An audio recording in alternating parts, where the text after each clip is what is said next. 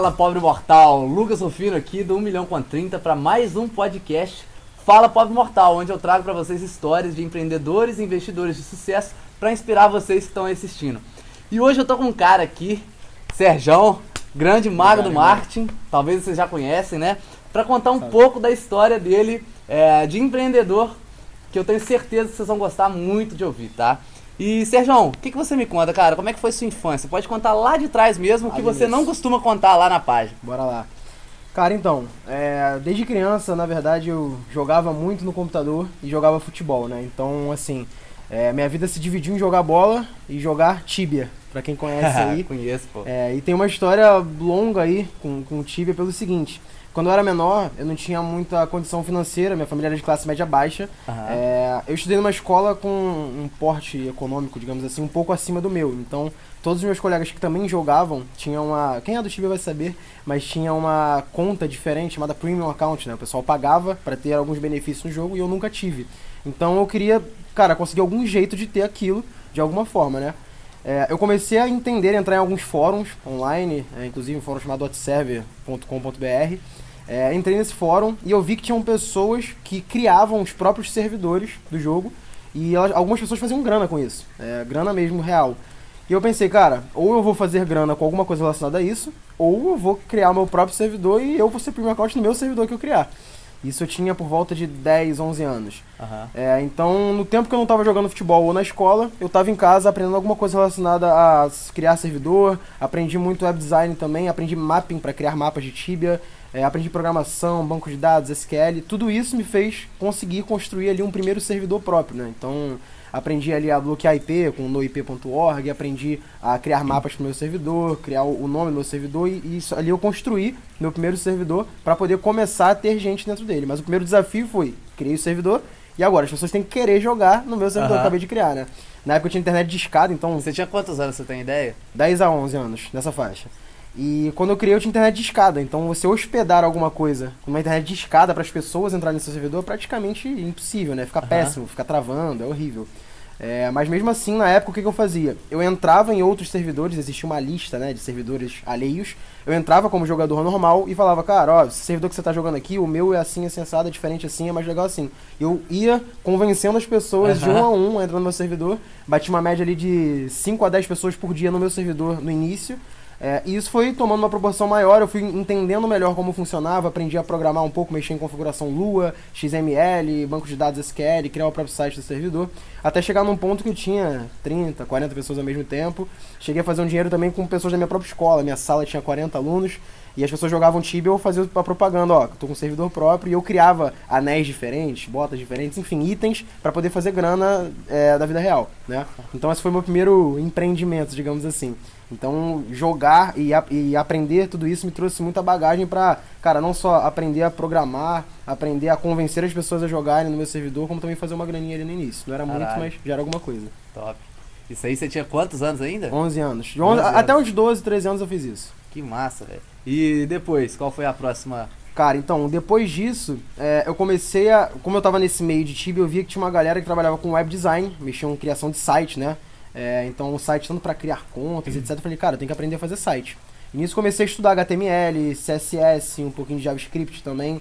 Então, isso eu sozinho aprendendo, vi que eu gostava de fazer aquilo. Então, eu falei, cara, eu quero. Na época, acho que hoje em dia nem existe mais a profissão web designer, né? Porque hoje em dia é separado em front-end, o cara que faz o visual, back-end a programação, o design que faz o layout. Mas na época era chamado de webmaster, ou enfim, web designer. tudo isso. É, o cara aprendia a criar o site, criava a programação, criava o layout, enfim. É, eu aprendi, eu falei, cara, eu quero ser web designer, eu quero fazer site, que eu achei isso aqui muito maneiro. Então eu comecei a estudar.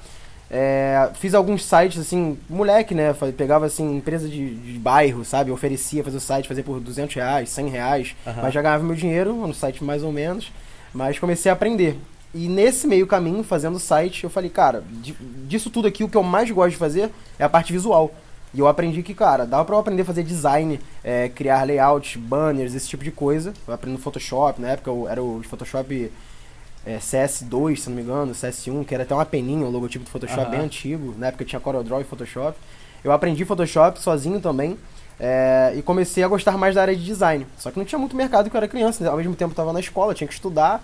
É, mas comecei a fazer uma graninha fazendo logotipo, é, cartão de visita. Aí, por exemplo, eu cortava cabelo no lugar, via que o cara não tinha um logo, oferecia, fiz um logotipo pro cara.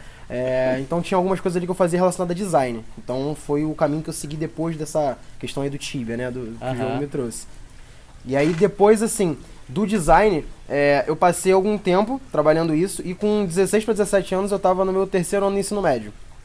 É, com 17 eu acabei meu ensino médio e eu tinha que escolher uma faculdade. Para mim não foi muito difícil, porque eu já gostava um pouco de marketing. Eu, eu ouvia falar sobre, mas nunca tinha me especializado, né? Mas eu achava legal. E eu tinha essa expertise de design. E eu falei, cara, marketing, design, que tá mais próximo de publicidade.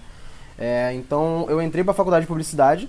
É, na época meus pais não tinham tanta condição de pagar e eu não tinha passado para publicidade na federal. Eu tinha passado para algumas, mas nenhuma publicidade. Entendi. Eu tinha duas opções: ou fazer a faculdade que eu não queria, é, numa pública, numa federal, ou eu fazia publicidade e convencia meus pais que iria valer a pena eles pagarem, né? Uhum. É, meu pai mesmo falou pro cara, espera seis meses que eu vou me organizar aqui. Falei, pai, pode pagar que é, vai dar certo, eu vou conseguir. Ele acreditou, me botou na faculdade, eu entrei. Ele pagou a minha primeira, minhas primeiras mensalidades ali. E, cara, na primeira semana de faculdade, eu consegui um estágio na agência experimental da faculdade. Basicamente é uma agência é, interna, né? Que fazia as peças de, de eventos, é, de tudo, cursos novos, tudo que tinha uhum. na faculdade era essa agência interna que fazia. Seria algo parecido com uma empresa júnior ou não? Isso, como se fosse uma empresa ah, júnior. Tá. Só que trabalhava somente para a faculdade. Fazia entendi, os projetos entendi, da faculdade. Entendi, entendi. E eu entrei como designer, mas aprendi um pouco de cada coisa também. Tirava foto em alguns eventos, então aprendia com o pessoal que estava lá. É, nesse lugar eu, estagi... eu entrei com 17, 17 para 18 anos. Foi, eu lembro que eu, eu tinha passado a entrevista de emprego, eu tinha 17 anos, e eu não ia poder entrar porque eu não tinha um certificado de reservista ainda. e eu, cara, liguei pra, pra.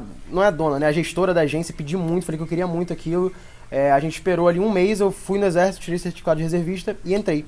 É, então foi. Eu lembro que foi abril porque era o mesmo aniversário. Eu fiz 18 anos e comecei o trabalho, nesse primeiro estágio. É um salário de 600 reais ali, cara, eu achava que eu tava rico, porque eu nunca tinha ganhado grana assim, né? Fixa. É, entrei no estágio e comecei lá. Eu fiquei lá por volta de 10 meses, se não me engano, 11 meses.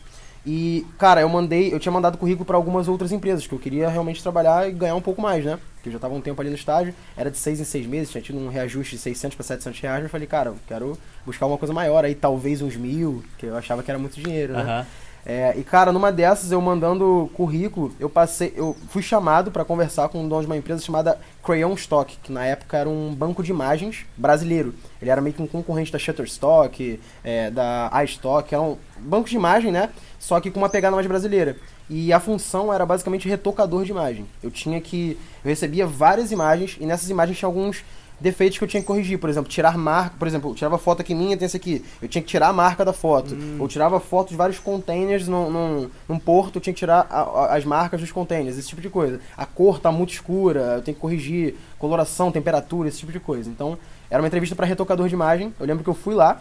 É, cara, foi bem nervoso assim. Entrei no escritório pequenininho, com oito pessoas, se não me engano, na época. É, cara, entrei, conversei com um gestor, ele me disse o que, que ele precisava. E ele falou, cara, vamos te mandar um. Na verdade, já tinha mandado um teste por e-mail. Eu tinha retocado duas imagens, eles ah, tá. gostaram tá. e me chamaram para conversar pessoalmente. Eu saí de lá, é, era, eu lembro que eu. Quem é do Rio de Janeiro vai saber, mas eu morava no Caxambi. E essa empresa era no Leblon na época, então é, era bem longe, de ônibus assim era uma hora e meia, mais ou menos. É, mas eu saí da empresa e falei, cara, queria muito passar. Só que eu lembro que no caminho, quando eu entrei no ônibus, eu sentei no ônibus, tinha acabado de sair da entrevista, sentei no ônibus, eu abri, eu tinha recebido e-mail deles é, fazendo a proposta, e era R$ 1.500 de salário, um vale-refeição de 25 reais por dia, é, plano de saúde, enfim, e tinha alguns outros benefícios, e eu falei, cara... Pra quem tava esperando mil, né? cara, aquilo foi, eu achei que eu tava rico, eu fiquei feliz demais, falei com meu pai na época, com a minha mãe, com alguns amigos, nem acreditava, eu tava no ônibus, queria pular de alegria. É, aí cheguei em casa, falei, cara, acho que eu vou, vou topar, eu tava só com medo por ser muito longe, ainda tinha faculdade, e não era, não era estágio, era emprego mesmo, na, de carteira ah, assinada entendi. e na minha área. Então, tipo, era 8 horas mais uma hora de almoço, 9 horas, mais uma hora e meia de ônibus pra ir, uma hora e meia pra voltar, mais as horas da faculdade que eu tinha que fazer. Sua faculdade era à noite, sim? Era à noite, era à noite. E aí eu, cara, eu topei o desafio, meu pai me encorajou na época aí, e, cara, comecei a trabalhar lá. Eu fiquei lá é, seis meses, mais ou menos, sete meses, e do sexto pro sétimo mês eu perdi meu pai. Isso foi em 2014. Eu tinha 19 anos. Então meu pai faleceu e no mesmo tempo que meu pai faleceu, eu fui demitido uma semana, um, um mês depois. Porque a empresa já, já vinha é, sofrendo alguns problemas financeiros, porque era uma aposta, né? uma startup que tinha tido um aporte de uma grande empresa um, já há um tempo. Eu entrei e a empresa não estava indo como esperado. Uhum. Então já era esperado que provavelmente ia sair. Só que casou de eu perder meu pai e ser demitido na mesma época. Nossa. Então eu acabei saindo. E eu lembro até hoje, cara, o, o CEO da empresa, a gente é amigo até hoje. O, o Luca. Sou muito grato a ele, inclusive. É, a gente vai chegar depois que a gente se encontrou de novo. Uhum. Mas, cara, eu lembro que ele me perguntou, se, depois que ele ficou sabendo do meu pai, ele passou um tempo, ele perguntou como é que eu tava e tal, e me, me convidou para ser recontratado. Porque ele sabia que eu tava meio, meio mal, né? Uhum. E me recontratou pra, como designer de novo, só que já tinha. Das nove pessoas que tinham na empresa, quatro tinham sido demitidas. Ele me chamou, voltei lá, falei, cara, vamos lá, voltei. Só que nisso eu fiquei uma semana, eu vi que o clima não estava muito bom e que eu não estava tendo realmente muita tarefa, talvez é, pelo eu, ele tinha sido mais movido pela emoção do que pela razão. É, e eu falei, cara, vou procurar outra coisa. E nessa época eu tinha passado por um estágio numa empresa que na verdade eu não queria ir. É, não vou citar o nome da empresa porque fica um pouco chato, mas que a empresa existe até hoje. Mas a empresa de quê?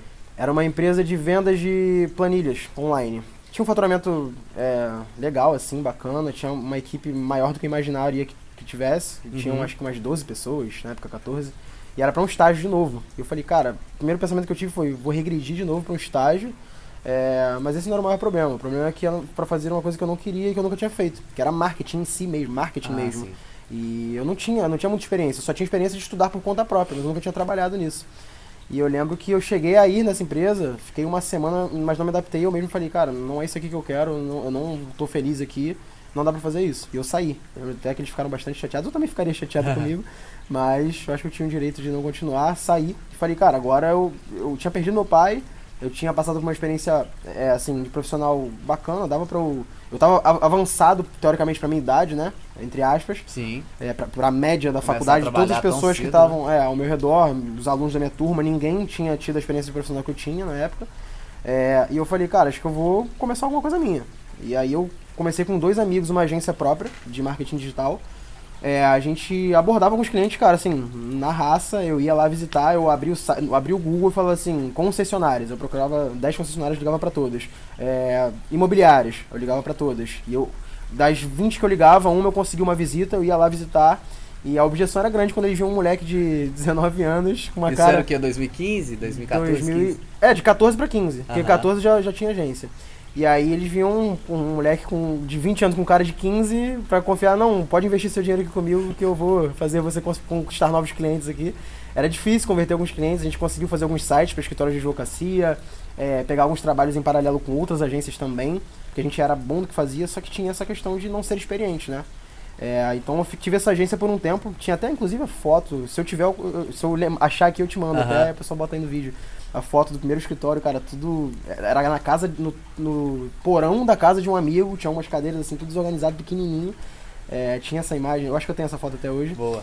E aí a gente ficou lá, cara, acho que menos de um ano, tá? Menos de um ano. Depois disso, cara, eu, come, eu decidi que, cara, não dava pra ficar naquela instabilidade, porque eu ainda era muito inexperiente, aquilo não tava dando certo como eu imaginava, não tava sendo sólido.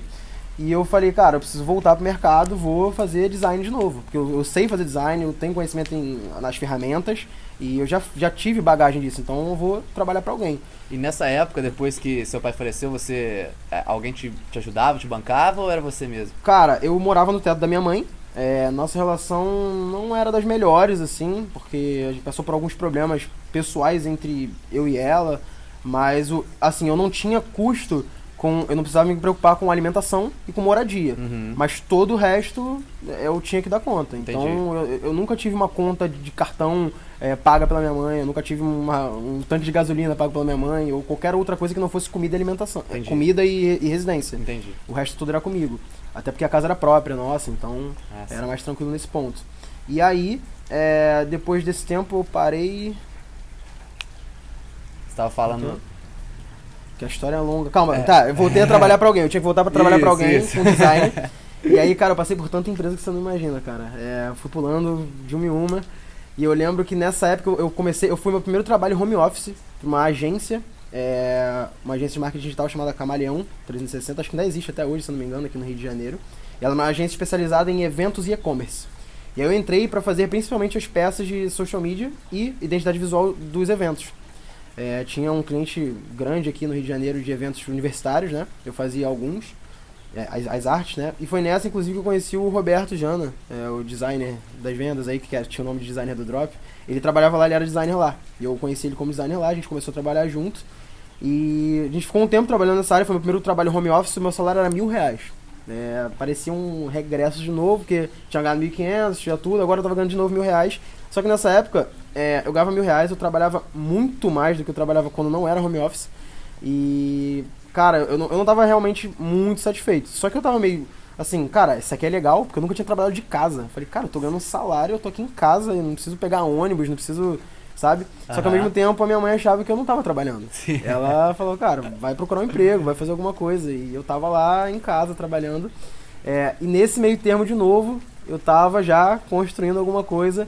Foi nessa época que eu comecei, eu tive uma ideia e comecei a, a desenvolver uma startup chamada Bepartos.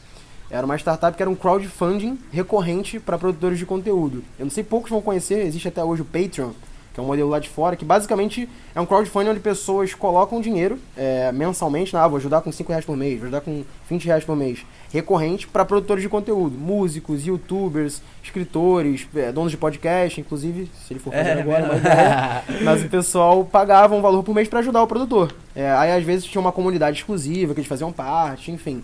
É, mas era... aí qual é a ideia? Ajuda o produtor e, e recebe de volta depois? Então, na verdade, o ajudar era por ajudar. Não ah, era por tá, retorno é tipo financeiro. Doação. Era tipo, quero apoiar esse cara porque esse cara é entendi, é bom. Entendi. E eu quero, sei lá, eu quero ajudar com 5 reais por mês porque eu gosto muito de assistir o programa desse cara. Ah, entendi. E juntava uma galera ajudando ele, ele tinha um retorno financeiro e em troca a galera tinha alguns bônus. Às vezes, pô, ganhava um agradecimento no vídeo, às vezes fazia parte de uma comunidade exclusiva. Uh -huh. é, enfim, alguns benefícios que era mais de proximidade com o produtor de conteúdo. Entendi comecei esse negócio, que no Brasil não tinha nenhum, é, ainda na época que a gente começou, para produtor de conteúdo, tinha crowdfunding já grande, Catarse, é, alguns outros já grandes aí, benfeitorias que já tinha na época. É, e aí a gente começou esse negócio, eu consegui tirar o Roberto de lá, de onde ele estava, é, e falei, cara, vamos fazer isso aqui, cara, acredito muito, só que a gente não tinha grana. E aí eu consegui um amigo que gostava da ideia e que tinha grana, só que ele não tinha expertise. Então, basicamente, eram três sócios, eu na parte de comercial, de, de fechar contratos, de conseguir trazer gente, o Roberto mais na parte de criação, é, e esse outro nosso sócio que entrava com dinheiro, dinheiro. né? E a gente teve essa startup, cara, eu cheguei para São Paulo, tem entrevistas minhas até hoje, no, no evento chamado Filmicon, que existe até hoje, eu dei entrevista sobre ela, eu lembro lá na época, fiz contato com vários produtores de conteúdo grandes, que são grandes até hoje até, é, conseguimos fechar alguns parceiros, o negócio continuou e tal, só que ao mesmo tempo aquele negócio não botava dinheiro no meu bolso, nem do Roberto. Então a gente precisava, como a gente não tinha ninguém para bancar a gente, uhum. era a faculdade de noite, um trabalho em paralelo e no meio de tudo isso a startup que a gente estava tocando. Então eu fazia os três ao mesmo tempo. Então tinha que botar dinheiro no bolso, o dinheiro que a gente botava, parte gastava na startup, parte era para minha vida e o resto era de tempo na faculdade e na, e na startup. A gente ficou nessa um ano e meio na Bpart, mais ou menos dois anos, se eu não me engano.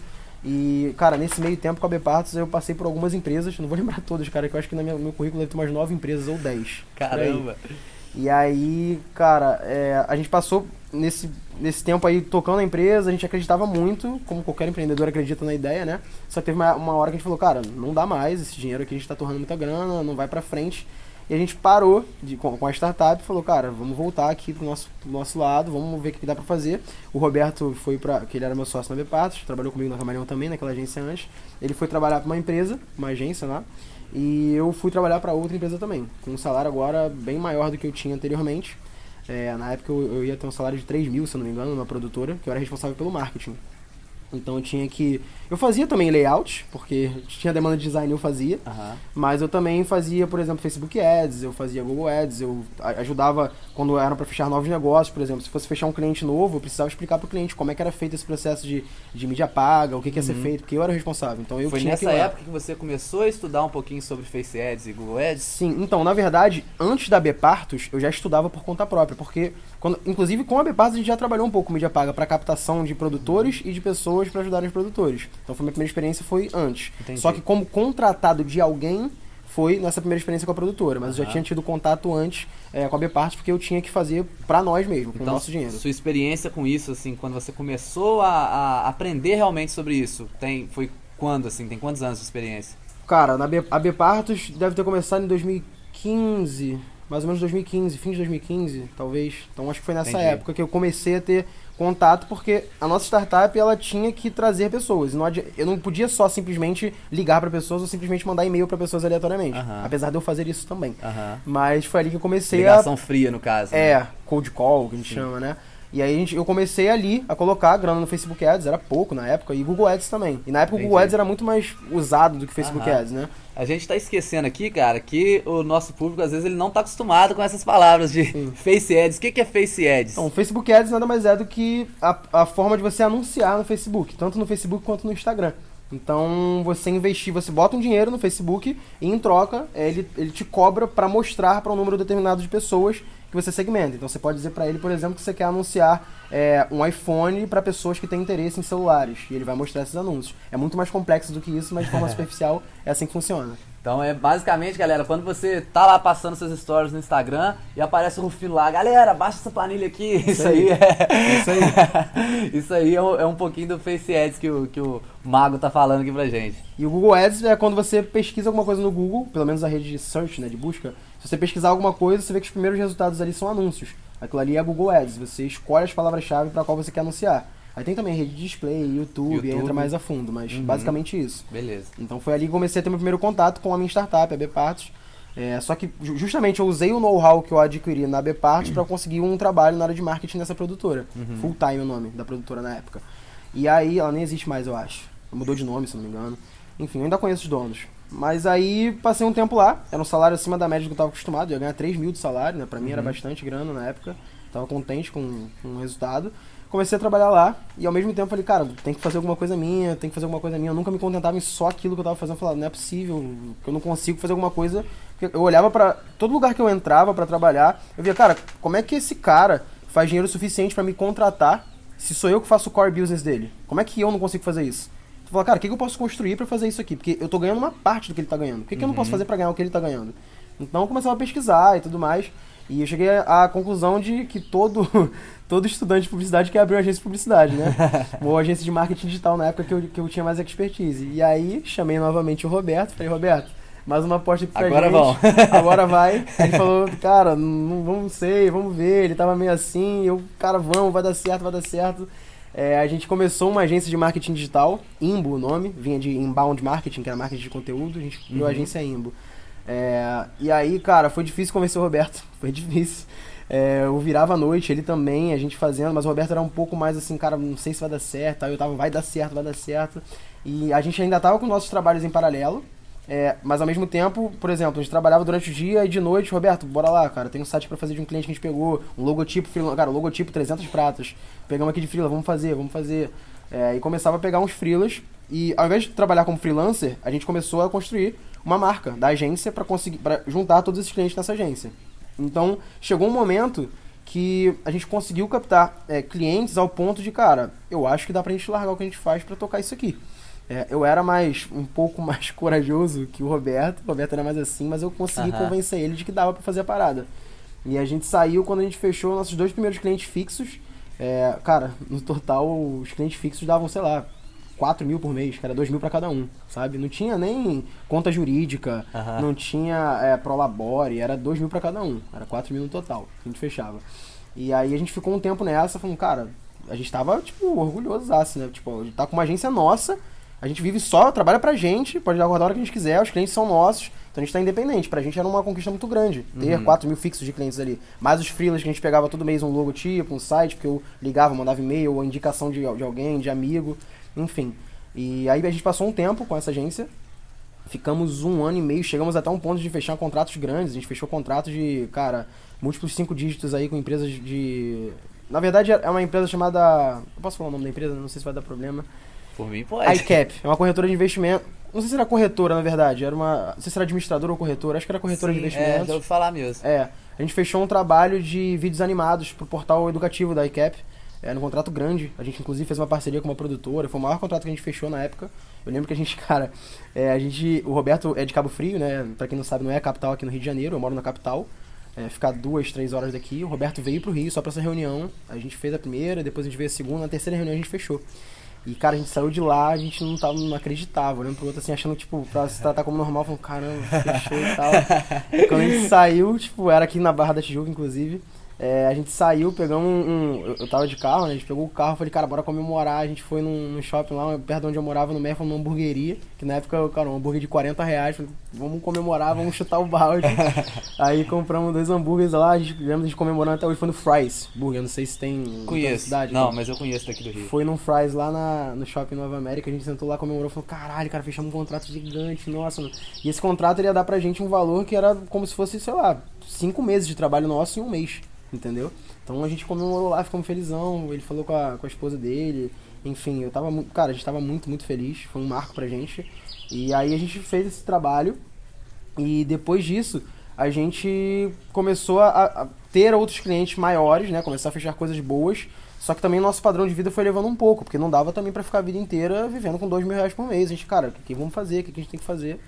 É, e querendo ou não, a gente era um pouco inexperiente também, né? Uhum. Só que quando desde o momento da minha startup, é, da Bipart que a gente quebrou e tal, e depois até o momento de abrir agência, nesse tempo todo eu estava estudando muito, muito, muito sobre marketing digital. Sobre Google Ads, SEO, é, Facebook Ads. Então eu estava estudando tudo isso, porque eu gostava mesmo, achava legal. E mesmo quando não tinham muitos clientes é, que, que investiam nisso, eu estava estudando por conta própria para não perder a. Pra não perder ali, porque esse assunto, se você fica seis meses sem mexer nele, ou um ano, cara, quando tu volta, meu Deus, o que, que é isso? Sim. Você não sabe. Então eu estava ali me atualizando, os clientes eram. Às vezes entravam clientes pequenos, tinha um cliente que entrava todo fim de mês com a gente, que era uma escola lá do, de uma cidade vizinha do Rio de Janeiro, Niterói. É, eles entravam em contato com a gente, eu, eu sentei com eles, eu falei, cara, quanto vocês investem em outdoor? Que eu vi que eles colocaram, colocavam outdoor na cidade. Ah, uns 3 mil reais. Eu falei, cara, se você colocasse mesmo dinheiro em Google Ads, eu te dou o dobro de matrículas que você tem. Ah, não dá, não dá. Eu falei, dá, vamos fazer o seguinte, se eu não der, você não paga. A gente fechou um contrato pequenininho, um eu não lembro exatamente o ano agora, mas eu lembro que era época de fim de ano, matrícula, né? A gente fechou e, cara, eu lembro que a média dele com os outdoors ele conseguia em média 20 matrículas, 25. E quando a gente fez as campanhas de Google Ads, uma landing page legal e tal, a gente conseguiu 55 matrículas com investimento ridiculamente baixo. Era tipo mil reais, mil quinhentos reais que ele colocou no Google Ads em, uma, em um, um mês. A gente conseguiu 55 matrículas. Com metade da, da grana, da conseguiu o dobro de. Porque ele botou 3 mil, 1.500 era pra gente, e 1.500 a gente colocou é, ah, no Google sim, Ads. Entendi. E aí 1.500 é, ele conseguiu o dobro de matrícula. E ele, cara, gostou muito do trabalho e tal, e falou: Ó, no que vem a gente voltou com vocês de novo. No ano seguinte a gente fez um bom trabalho de novo, a gente ficou com esse cliente três, três anos seguidos praticamente. Dois anos, né? E no terceiro a gente acabou não fechando, porque a agência já tava. É, a gente tava, tava resolvendo parar a agência. E aí, cara, chegou um ponto que eu já tinha uma expertise muito grande em marketing digital. O Roberto tinha uma expertise muito grande de design, só que os trabalhos na agência eram, eram, oscilavam tanto ao ponto de em um mês a gente faturar 10 mil, no outro mês a gente faturar 2, no outro 4, no outro 3, e a gente não, não tem como você, cara, morar de aluguel, ter que pagar contas fixas, é, ter algum crescimento é, social, assim, seu, né, de ter essas coisas, com um gasto tão oscilando tanto. Sim, é, precisaria de pelo menos um capital de giro muito grande. Né? Exatamente. Né? E a gente tinha certa inexperiência também em contratar, a gente chegou a contratar, ter, ter, funcionários, ficaram três meses, quatro meses, não deram o resultado que a gente esperava, a gente contratou um representante comercial, ele não trouxe muitos bons negócios. É, e aí a gente falou, cara, eu recebi um, uma indicação, inclusive, lembra do Luca, da Crayon Stock, foi o primeiro cara que me contratou lá depois uhum. do meu uhum. estágio. É, ele vai entrar nessa história agora. Eu tinha visto uma, um cara falando na, num grupo de marketing digital, falando que estava buscando alguém para tocar o marketing da startup dele. E, cara, ele falou uma lista de coisas que eu falei, é exatamente isso aqui que eu sei, cara. E eu vi que a startup dele tinha um potencial absurdamente grande. Ele falou o número de clientes que tinha, número de usuários que tinha, recorrência. Eu falei, cara, se eu tocar isso aqui, eu com certeza vou conseguir um negócio muito bom. Eu falei, Roberto, vou tentar pegar esse cara aqui pra nossa agência, que era o César da Legal Cloud, que é a empresa que, enfim, a gente vai chegar lá. Falei com o César, mandei um e-mail como agência. Falei, ó, oh, César, meu nome é Sérgio, eu tenho uma agência aqui chamada Imba, a gente trabalha com marketing digital, tal, tal, tal. E ele meio que não demorou a responder, depois ele demorou acho que duas semanas para responder. Quando ele respondeu, falou, Sérgio, vamos trocar uma ideia aqui? Falei, beleza. Fui lá para conversar com ele como agência. A gente conversou por quatro horas e meia ou cinco horas, até o ponto de ele falar, cara, eu quero te contratar. E ele não queria minha agência. E eu falei assim, putz, se eu for contratado, eu vou ter que abrir mão. Acabar com a gente. É, e eu falei, cara, e agora? Eu fiquei meio assim. Eu conversei com o Roberto e o Roberto já estava também com outro projeto, com design ali. Tipo, um dos nossos clientes queria muito ter o Roberto. A gente chegou numa ideia e falou, cara, acho que agora é o momento da gente dar uma separada para ter uma ascensão financeira legal. O cliente queria pagar um salário maior pro Roberto, maior do que a gente ganhava em média. Uhum. E eu também tive uma proposta de um salário maior do que eu ganhava em média. Na, na média, na verdade. Eu ganhava mais ou menos a mesma coisa, só que fixo. Uhum. É, sem ter o medo de no mês seguinte não ter. Entendi. E um desafio novo, né? Uma startup com potencial de crescimento absurdamente grande.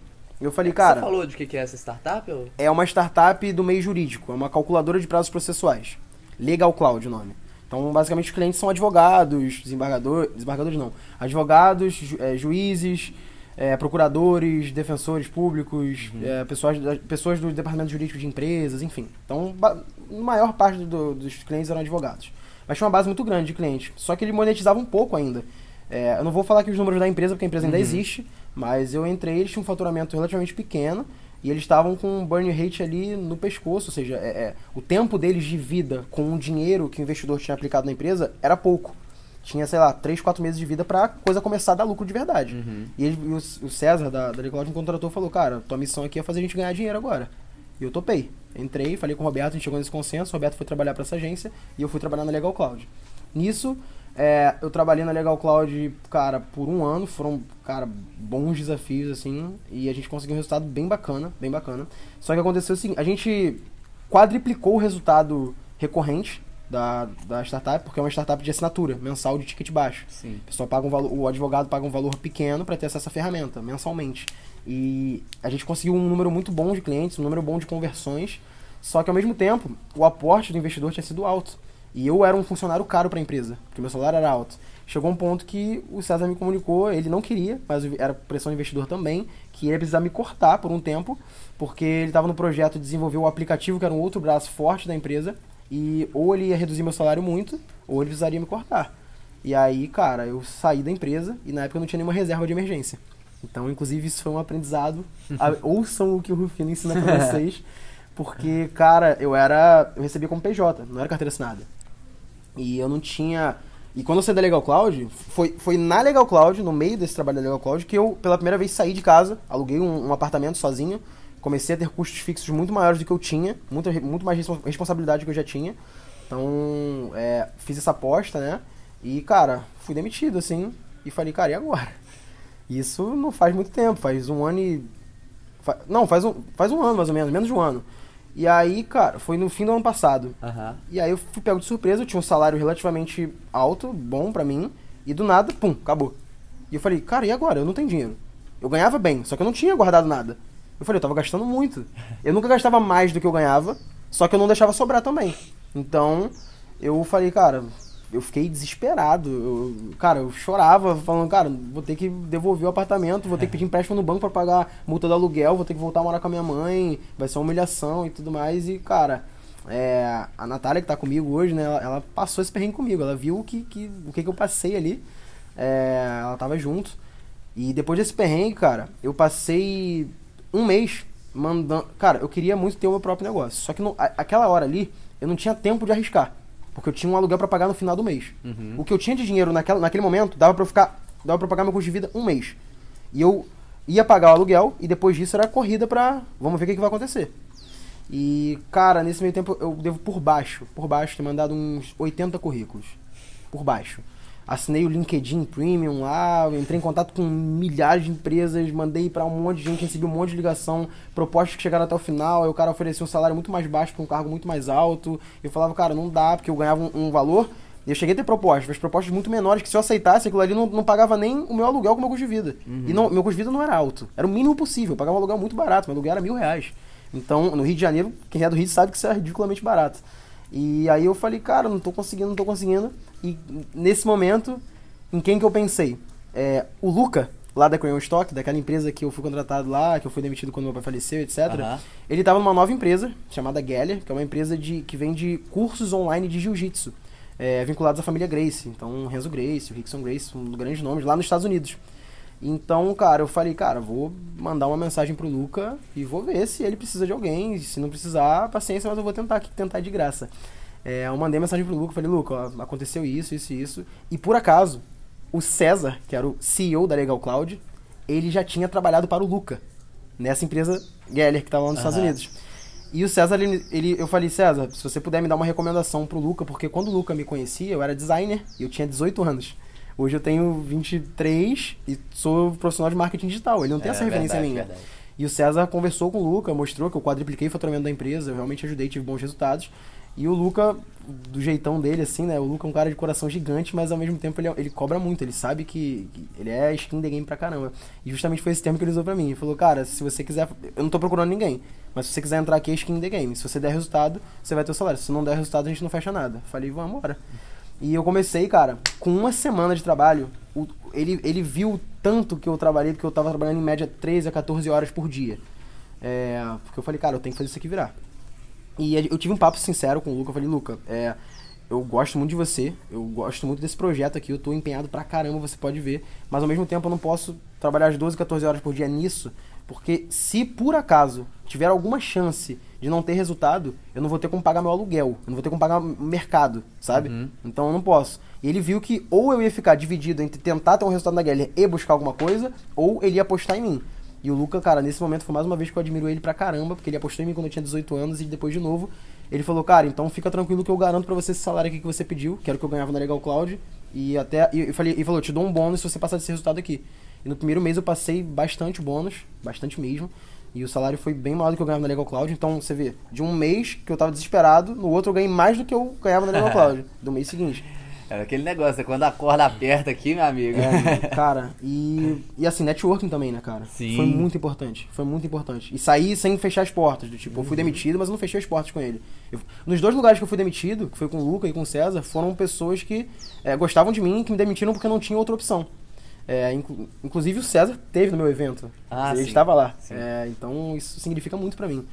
É, e aí o Luca falou isso, falou, cara, fica tranquilo então que eu te garanto esse salário aqui e me dá o resultado que, que eu tô vendo que você vai se empenhar e com certeza vai dar certo, é questão de tempo. Eu falei, vambora. Comecei a trabalhar, cara, primeiro mês bati muito a meta, passamos demais, ganhei um salário alto. No mês seguinte bati mais ainda a meta, é, batemos um salário alto de novo. No terceiro mês que eu bati a meta, ele falou, cara, vamos ver isso aí. Eu falei, Luca, ainda bem que você falou, porque eu quero também ver uma coisa, então fixa, boa, melhor ainda, fica bom pra você e bom pra mim. E aí, cara, eu, eu consegui negociar um salário bem alto. Bem alto, praticamente o dobro do que eu ganhava na Legal Cloud. Porque eu tava conseguindo resultados muito bons. É, e aí, cara, de- só que nesse tempo aí que eu tava na Geller, eu já tinha uma vontade de começar a gerar conteúdo, trabalhar com Instagram. E eu falei, cara, beleza, agora que eu tenho as minhas contas pagas, que eu, eu tenho o mercado garantido, o meu aluguel pago, é, eu posso dormir tranquilo, eu posso pensar nesses projetos aqui paralelos. Aham.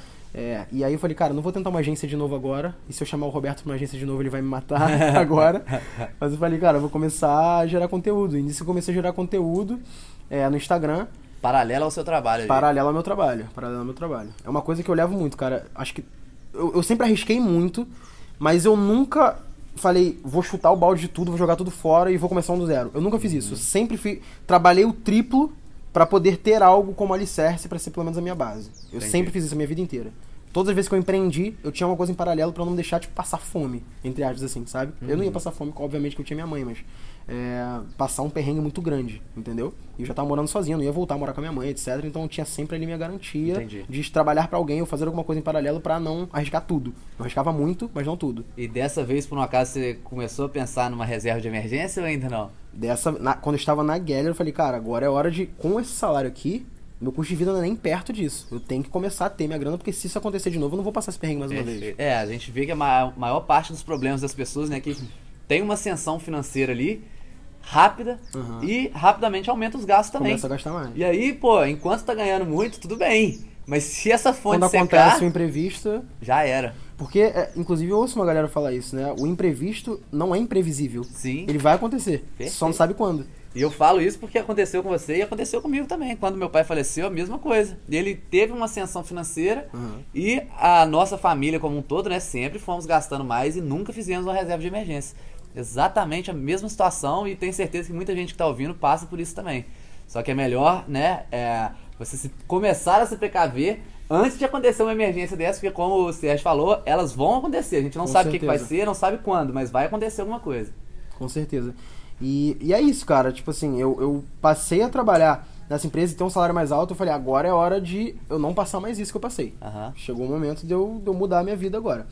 E, cara, com o trabalho, o projeto do Instagram, de eu começar a gerar conteúdo, etc., não foi nem um pouco com cunho financeiro. É, o Roberto, ele. Eu falei muito aqui do Roberto, vocês viram quanto eu sou próximo dele. O Roberto é meu, virou meu irmão, assim, só, só falta ser de sangue, mas ele é meu irmão. um abraço pro Roberto aí, ó. Gente finíssima. E, cara, eu falei pro Roberto, falei, cara, vou começar isso aqui e acho que vou, vou, vai dar certo. Se não der também, tudo bem, não, não ligo. E comecei a gravar conteúdo pra caramba. É, e o primeiro cara é, foi o Matheus Macedo, o rei do drop lá. É, o primeiro contato com, com o público, assim, conteúdo que eu fiz foi uma live sobre Facebook Ads pra galera dele. E ele me recomendou. E nesse meio tempo que ele me recomendou, meu Instagram cresceu de 50 para 300 seguidores. E esses Mas 300... como que ele te conheceu? Eu tava no curso dele. Ah, sim. No curso dele. E eu vi que tinha uma demanda muito grande ali. Legal. Eu tava trabalhando ainda na, na Gallery e tudo mais. Só que eu vi que, cara, ele lançou o, o curso dele e uma galera tava reclamando muito da parte de conteúdo de Facebook Ads na época. Uhum. E aí eu falei, cara, posso te ajudar com isso aqui. E, enfim, fizemos uma live, ele me recomendou. E meu Instagram começou a crescer ali. Eu tive 300 seguidores, 350, uhum. que era bastante para mim, que não tinha nada. Eu tinha criado um Instagram à parte só pra isso, né? E, cara, aí eu falei, vou um cara, inclusive, que me inspira muito, cara, que literalmente mudou minha vida foi o Gary Vaynerchuk, o arroba GaryV, é, G-A-R-Y-V-E-E. Eu recomendo, cara, absolutamente qualquer pessoa seguir esse cara. É, nesse meio tempo, eu aprendi, cara, inclusive com ele, que, cara, se tem uma pessoa assistindo teu conteúdo todo dia, tem uma pessoa assistindo teu conteúdo todo dia. Não importa se é uma ou se é um milhão. Então eu vou fazer do mesmo jeito que eu faço para uma pessoa, para 10 pessoas, do que eu faria para 500, para mil, para duas mil. E eu, eu lembro, eu postei meus primeiros stories lá sobre Facebook Ads explicando e os stories tinham lá 10 views, 15 views, 20 views. E eu falei, cara, vou continuar, foda-se. Uhum. E eu tava falando, é, gravando e tal, e tava animado. Todo dia eu gravava, fazia caixinha de perguntas, e tinha três perguntas e eu achava pouco. Eu ia lá e eu mesmo perguntava para mim mesmo e começava a responder as perguntas. Eu já fiz isso também. Lá no início, e fazia, e cara, vambora. E comecei a gerar conteúdo. Aí teve uma galera que começou a me conhecer, me recomendar. Eu conheci uma galera do mercado. E, cara, foi isso. Com o tempo eu fui crescendo em três meses de Instagram e consistência, cara, que eu aprendi muito com o Gary Vee mesmo. É, eu consegui em três meses 10 mil seguidores orgânicos, assim. Em três Caramba. meses. E, cara, eu falei. Só que antes de eu conseguir 10 mil seguidores, o que que aconteceu? Eu ainda tava trabalhando na Geller. E isso eu comecei a tomar tanto gosto pelo, por gerar conteúdo, por fazer essas coisas, que começaram a vir possíveis clientes no Instagram. A pessoa falou assim: Sérgio, eu tenho uma empresa, tu presta serviço de marketing digital? Eu falava, opa, Faço. Aí falava, conversava com o cara, aí o outro, cara, você ensina isso aí que você tá falando? Você tem uma turma, tem um curso, tem alguma coisa? Eu falei, não, cara, não tem. E começou um volume muito grande quando eu tinha, cara, 2 mil seguidores já. Já tinha muita gente pedindo curso, pedindo mentoria, esse tipo de coisa. E eu, eu lembro de ter conversado com o Roberto na época. Falei, cara, eu não tava planejando ganhar dinheiro com isso, mas será que dá? E eu falei, cara, vou fazer o seguinte: vou, vamos abrir uma turma aí, uma mentoria, vamos ver. Se o pessoal topar, eu faço. E aí eu lembro que eu falei com o Roberto na época que eu falei assim, cara, na primeira turma, eu acho que vai dar umas cinco pessoas no máximo, assim, e você entra lá de graça só pra dar mais gente, pra não parecer que só três pessoas compraram, né? Você entra lá. E eu lembro que, cara, na primeira turma eu consegui vender 20 vagas. E eu falei, caralho, entrou uma galera. Sem investir nada de Sem investir nada, nem um real, nada, nada, nada. E eu fiz uma grana considerável. Uma grana que era praticamente mais, um pouco mais do que eu ganhava. Falei, cara, eu tenho um salário uma empresa que eu trabalho 9 horas por dia, 10 horas por dia, todo dia. Aqui eu ganhei com uma turma que eu vou ensinar aqui, fazendo o que eu gosto pra caralho de fazer, que eu me amarro muito em ensinar. Eu gosto muito. Eu falei, cara, isso aqui tem potencial. Isso aqui começou a me tomar muito tempo. Chegou num ponto, cara, que eu falei, ou eu fico na Geller, ou eu invisto nisso aqui de cabeça. E eu lembro de na época, cara, eu fiquei tão mal. Quer dizer, eu fiquei bem de aquilo não tava dando certo, mas eu tinha que fazer escolha. Eu queria muito ficar nos dois. Só que eu falei, cara, não dá, não tem como.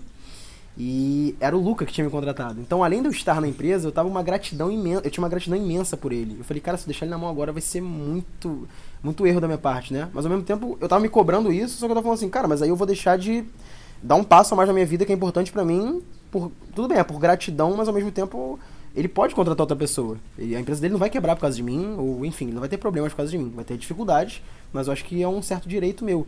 Eu comecei a ficar nessa, cara, eu, eu cheguei a ficar muito mal mesmo. Mal de, de, cara, não quero sair, não quero falar com ninguém, não quero fazer nada. É, e com muita dor no coração eu falei pro Luca que, cara, eu ia, eu ia ter que abrir mão da Gélia pra seguir nessa, nessa coisa que era meu sonho, cara. Eu queria trabalhar com consultoria de empresas. Eu já tinha fechado o primeiro cliente de consultoria é, inclusive está comigo até hoje. É, e pessoas querendo aprender comigo, mentoria, e o Instagram começando a, a, subir e tal. Eu falei, cara, eu quero fazer isso pra minha vida, porque além de eu conseguir clientes para mim, não era mais agência, era o Sérgio. Então o Sérgio conseguia clientes de consultoria de marketing. digital, né? Falavam comigo. E além disso, ainda tinha pessoas querendo turmas de mentoria. Então uniu o que eu fazia pra Geller, eu ia fazer pra mim e pegar vários clientes de áreas diferentes e as, as turmas de mentoria. Eu falei, cara, eu quero fazer isso. E, cara, falei com o Luca na época, eu fiquei bem triste, bem mal mesmo, mesmo de verdade. Isso foi quando? Cara, foi. Fe... Eu comecei o Instagram em fevereiro, eu tive que tomar essa decisão março, acho que foi março para abril. Esse ano mesmo. Desse ano, desse ano. Março para abril eu tive que eu tive que abrir mão da Geller. Eu já tava lá um, há uns meses lá e falei, cara, vou ter que vou ter que abrir mão. E os resultados da Geller estavam bons, cara, estavam muito bons, muito bons mesmo. E eu lembro de eu ter feito a conversa com o Luca, eu, eu, a primeira coisa que eu falei foi, Luca, não é por dinheiro, porque eu sou muito grato que vocês me ofereceram, é um salário muito acima do que a média, e ele ia aumentar meu salário. Ele falou assim, se tu falou que é dinheiro, eu não vou nem te fazer a contraproposta. Porque eu topei, corri o risco de ganhar menos alguns meses, para poder arriscar nesse meu sonho que eu queria. Uhum. Então eu abri mão da Geller, é, tinha uma reserva que pagava um mês de custo de vida, de novo. só que dessa vez tinha uma perspectiva muito melhor, porque eu sabia que aquilo ali tinha um potencial grande. Uhum. E dessa vez eu arrisquei muito. Acho que essa foi a vez que eu mais arrisquei na minha vida. E aí, cara, eu comecei a trabalhar com muita consistência no Instagram, é, fechar clientes de consultoria, é, fechar turmas de mentoria, conseguir fazer parcerias com, com, outras pessoas da área e tudo mais. E, cara, basicamente, estamos aí hoje. Acho que a gente vai bater aí 18 mil daqui a pouco. E, por coincidência, não sei quando esse podcast vai ao ar, mas ontem foi o meu primeiro evento presencial. Eu consegui colocar praticamente 80 pessoas, cara, num lugar que. Cara, acho que nas minhas melhores expectativas não seria tão bom quanto foi ontem. Eu, eu juntei muita gente. Eu, eu, fiz nesse meio tempo aqui, aí de Instagram e tudo mais, eu consegui fazer amizade com muita gente grande, é, boa, sabe, cara? Boa, não boa só como você, que é um cara bom que você fala, e também. Mas o que eu prezo mais é, tipo, bom de coração, sabe? É verdadeiro, uhum. honesto. E, tipo, é amigo, dá pra ver, sabe? A gente tá se vendo aqui pela segunda vez, talvez, pessoalmente, é. e parece que, pô, te conheço há 10 anos. e é a mesma coisa com essas outras pessoas. Então, cara, é, o Roberto já era meu parceiro, obviamente. É, o Matheus e o Fernando, gêmeos do Drop o Michel e a Paula Nassar, o Jeff, é, o Matheus, o Rei do Drop, o Diego, enfim, cara, muita gente que eu conheci, muita gente boa. E isso foi, cara, me fortalecendo e me dando coragem para eu fazer esse. criar esse negócio que era um sonho antigo, juntar muita gente no lugar pessoalmente e, cara, fazer um evento foda das palestras fodas que as pessoas vêm e falam, cara, eu quero, eu quero voltar. E aí, cara, tá aqui, ó, fiz a a pulseirinha do Tô evento. também, ó. o ano é o nome do evento, o nome do Mastermind e a frase que eu coloquei sem medo de errar. Que eu queria levar como mantra para mim, eu acho que foi caiu bem para esse para esse evento aí. Então foi um desafio que a gente fez. E, cara, basicamente deu certo. Eu ainda tô anestesiado de ontem, o evento foi agora e eu tô muito feliz com o resultado, cara. Foi sensacional ver gente do Brasil inteiro, ver gente, cara, o Iago que tava aqui veio do Amapá, é, você veio de Minas, é, o pessoal vindo de Porto Alegre, São Leopoldo, gente do Nordeste, enfim, cara, muito especial para mim, foi sensacional. E assim, acho que estamos aí num ponto de inflexão da minha vida. Acho que foi, primeiro, o ponto de inflexão foi quando eu decidi que eu ia sair da galera para apostar em mim, total. Uhum. E agora que depois desse evento me mostrou que eu tenho sim potencial para ser muito maior, que realmente é que é só o começo. Com certeza, boa. É, galera, é bom a gente reparar aí, né, na história do, do Sérgio, que, pô, o cara sempre foi empreendedor desde criança, né? Desde lá da, da época do Tibia, já arrumava uma forma de ganhar uma graninha e isso, é, por mais que não, não desse uma grana realmente boa na época, de, agora quando a gente vê a história do Sérgio, a gente vê que até aquilo ali teve uma influência muito teve. forte, né? No que, no que você conseguiu conquistar hoje. E uh, outra coisa interessante que eu achei também foi o fato, né, de você ter realmente é, caído várias vezes, Sim. várias vezes e sempre conseguiu se recuperar. Pô, era, era emprego que foi demitido, aí teve a, o acontecimento lá com seu pai e tal. Tiveram várias dessas situações e, e sempre você conseguiu se reerguer com certa é, velocidade, né? Sim. E o que, que você acha que foi mais, assim, é, o principal para você sempre conseguir se reerguer? Cara, eu acho que quando você passa um problema muito grande, eu acho que, e você vai saber isso tanto quanto eu, quando tu passa um problema que é muito grande, tu percebe que o que vai vir depois, o pensamento é nada vai ser pior do que aquilo. Então você começa a perder um pouco o medo. É Sim. É por isso, inclusive, que eu escolhi a frase sem medo de errar. Porque quando você tem. A perda do meu pai, cara, me ensinou muito. É um negócio pesado, mas me fez crescer pra caralho. Eu acredito que você também. É, de maturidade, é, tanto pessoal quanto profissional. E faz você ver que, cara, a vida é isso aqui. E que você ter medo de fazer o que tu gosta, cara, é, é, é ridículo. Você vai passar por perrengue estando num emprego pseudo seguro ou não, você vai passar perrengue.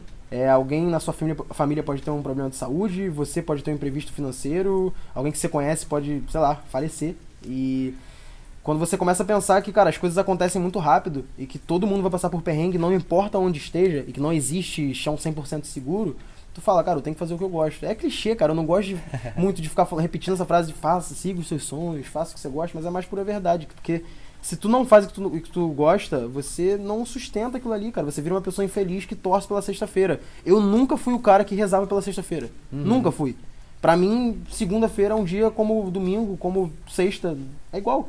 É, e a questão da esse efeito sexta-feira é, funciona para mim pelas pessoas que estão ao meu redor.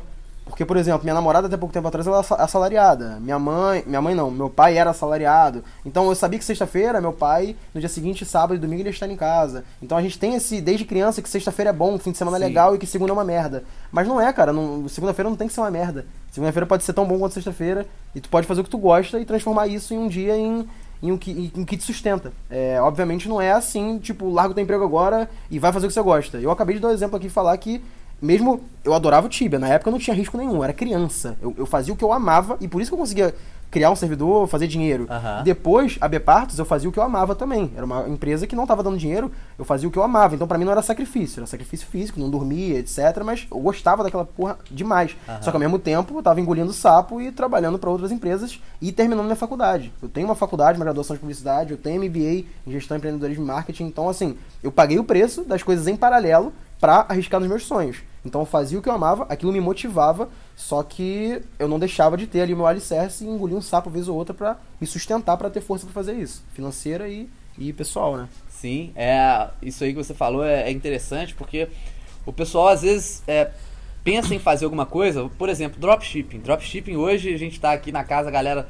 quase todo mundo faz drop e às vezes o pessoal se vislumbra muito com os resultados Sim. de outros e às vezes nem é o que, o que o cara gosta e tal, e fala assim, não, cara, eu vou fazer isso porque isso aqui vai dar dinheiro, isso aqui tá dando dinheiro. Tem que fazer. É. Só que é, eu tenho uma visão também que é, é, aquilo que você falou, é clichê, mas é clichê porque é verdade. Se o cara estiver fazendo alguma coisa só pelo dinheiro, beleza, se isso for temporário ainda vai, mas se for só pelo dinheiro, ele nunca vai ser feliz, porque dinheiro, cara, é um negócio que é um, um material que você sempre vai sempre vai ter gente querendo com mais que você, Exatamente. ganhando mais que você, sempre Exatamente. vai ter gente com menos. Então, você nunca vai chegar em lugar nenhum. Exato. Né? Então, se você não estiver curtindo a jornada, é, eu acho que não vai valer a pena, porque você vai estar sempre ali, ah, eu quero ter um milhão de reais. Você vai ter um milhão de reais. E aí, se tiver um Passou. milhão, você vai querer ter 10. Quero ter 10, aí eu quero ter 100. Não, não vai chegar em lugar nenhum. Exatamente. Então a gente tem que realmente escolher alguma coisa que a gente goste, porque, por exemplo, esse fim de semana, ninguém me obrigou a vir aqui no Rio. Exato.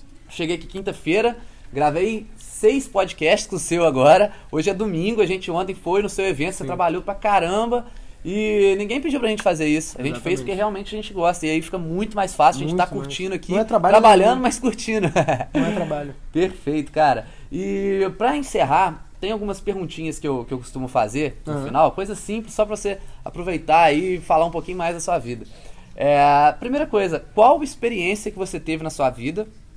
É, que você acha que te moldou muito e que normalmente a galera não costuma ter? Algo assim, diferente, que você fala assim, cara, é, eu sou diferente por causa disso aqui. Ah, cara, eu até falei, eu acho que sem dúvida é a perda do meu pai. Sim. Porque, primeiro que não é todo mundo, graças a Deus, bem que não é todo mundo que perde pai cedo. É, mas. E também nem é todo mundo que perde e, e sabe tirar proveito do que é possível disso. Porque, uhum. sem dúvida, se meu pai tivesse aqui hoje, é, teria sido tudo diferente, obviamente. Porque você tem um alicerce diferente. Meu pai era assalariado, era aquele cara conservador que, cara, empreendedorismo, não sei nem o que é isso, não quero nem ouvir sobre. E você tem que fazer concurso público, ou você tem que trabalhar com isso e tudo mais. É, e aí, cara, sem ele eu vi que é o que eu falei, a, vida é muito frágil e que, porra, eu não tenho que ter medo, cara, porque é assim, cara. Uhum. Daqui a um tempo você não tá mais aqui. E se você não fizer algo que, que te dê propósito, qual que é o sentido de tu estar tá aqui? Sabe? Trabalhar para alguém 10 horas por dia por 30 anos, se aposentar e morrer? Uhum. Então eu tomei a decisão de que eu não ia mais seguir essa vida. E eu tive, cara, um único emprego de carteira assinada, todos os outros foram como PJ. Para quem não sabe, PJ é pessoa jurídica, né? O pessoal paga você como prestador de serviço. Então uhum. não tinha vínculo empregatício praticamente, era como se fosse uma empresa prestando serviço. E porque eu sabia que dessa forma eu tinha liberdade. Se eu quisesse sair, eu saía. E que se eu quisesse vender alguma coisa para alguém, eu podia fazer uma consultoria para alguém, eu podia vender um site para alguém, eu podia fazer alguma coisa e empreender. Então eu tomei essa decisão, cara, contra a vontade da minha mãe, é, que não tinha muita influência porque ela não me sustentava mais há muito tempo. É, se meu pai tivesse aqui, provavelmente seria contra a decisão dele também. Eu não acho que eu deixaria de fazer, mas acho que seria diferente. Uhum. É, então acho que isso me moldou muito como homem para entender de que eu tinha um papel. Eu, eu, eu, não podia depender de ninguém. Quando ele faleceu, eu vi que era eu, eu, eu tenho, eu tenho que fazer minhas coisas, eu que tenho que sustentar, eu que tenho que fazer isso aqui, eu que tenho que batalhar. Não é ser meu pai que ia fazer por mim. Então acho que isso foi o maior aprendizado, de que eu, eu precisava correr atrás do meu, Sim. não ninguém por mim. Legal. É, cara, interessante, né, que a gente se conheceu foi em abril, talvez? Acho que foi, foi. Foi, né? Foi, próximo aniversário, eu lembro. É, a gente se conheceu em abril e a gente é, teve uma sintonia, assim, grande, né? Sendo que eu nunca te conhecia, só que sim. a gente nunca tinha se visto nem no, no Instagram sim, direito. Sim. E aí, pô, você falou, ah, conheço sua página, pá, e tal. A gente teve uma sintonia muito grande e é, até hoje eu não sabia dessa história sua e você também não sabia não da minha, né? Não sabia tudo. Pode ter alguma relação isso aí, cara, que tipo, a gente se identificou Empatia, um no outro é. sem saber que a gente tinha uma história parecida. E a gente tem uma história realmente bem igual, parecida. Um, passamos por uma dor igual. É. Sem dúvida. Bom não é, né? Mas é interessante. A gente tira proveito do que dá. e mais uma pergunta agora, cara. É qual, nos últimos meses, qual foi a melhor coisa que te aconteceu, que você acha? Cara, pra mim, é, sem dúvida, foi largar a empresa que eu tava teoricamente seguro, né? Que era a Geller. E arriscar 100% no meu sonho, tendo uma certa reserva para não passar muito perrengue, mas arriscando ali para começar a fazer o que eu realmente amava fazer. E até agora tá dando muito certo. É, não se arrepende de nada. Nem um pouco. Nem um pouco. Show.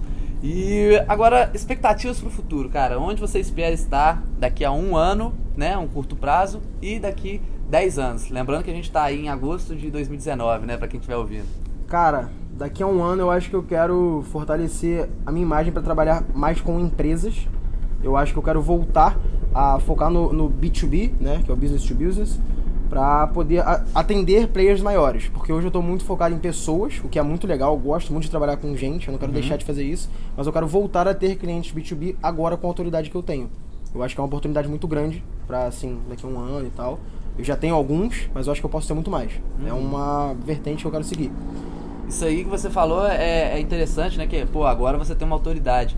E a galera não entende o poder que é você, nas suas redes sociais, pode ser no seu perfil pessoal, começar a externar aquilo que você sabe, Sim. né? Às vezes a gente fica ali falando, cara, eu queria fazer isso que o Rufino faz, mas eu não tenho conhecimento para isso. E você nunca tentou falar isso para alguém. E quando você começa a soltar, cara, sempre tem, vem a galera e fala assim: caralho, você me ajudou muito, isso aí eu não sabia. Você sempre vai ter um conhecimento que a maioria das pessoas não tem, né? E quando você solta isso e a galera vem te agradecendo, realmente você, além de, de pô, ser muito massa, a galera, você tá, estar ajudando a galera e a galera vindo sempre Sim, te agradecer, você acaba é, ganhando uma autoridade também, Com né? certeza. Naquele assunto que você não teria se ninguém soubesse que você Não, sabe e sempre vai ter alguém que sabe mais que você e sempre vão ter muitos que sabem menos. E não tem problema nenhum com Nenhum, isso. nenhum.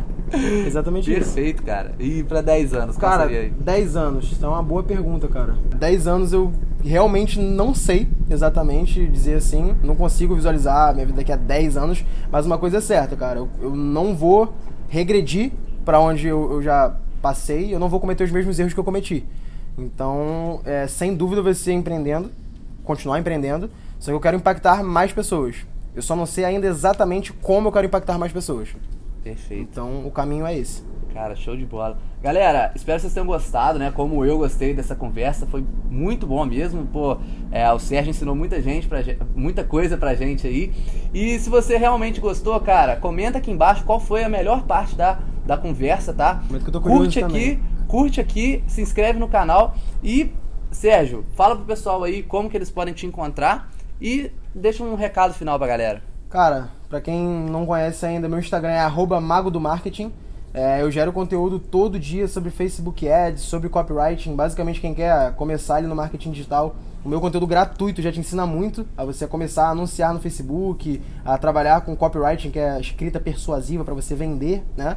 É, então, basicamente, hoje, para você me encontrar, arroba mago do marketing no Instagram. Eu tenho um canal no YouTube também que algumas vezes eu faço algumas lives e subo alguns conteúdos por lá. Também é só você procurar Mago do Marketing que você encontra. E basicamente é isso. E o recado que eu dou, cara, é não fica com medo de errar, sem medo de errar. E se um dia você tiver que arriscar e isso for muito arriscado para você, é, eu te recomendo fazer como eu fiz. Arrisca, mas tem a tua base, algum pilar, o teu alicerce. Se você assiste série no Netflix, se você assiste novela, se você dorme, você tem algum tempo para dedicar extra para fazer o que você quer fazer. Então é basicamente isso. Muito bom, cara. Show de bola. Obrigado, Tamo irmão. junto. Prazer, Até a cara. próxima aí, galera. Valeu, Semana que vem tem mais. Tamo junto e é só o começo. Valeu.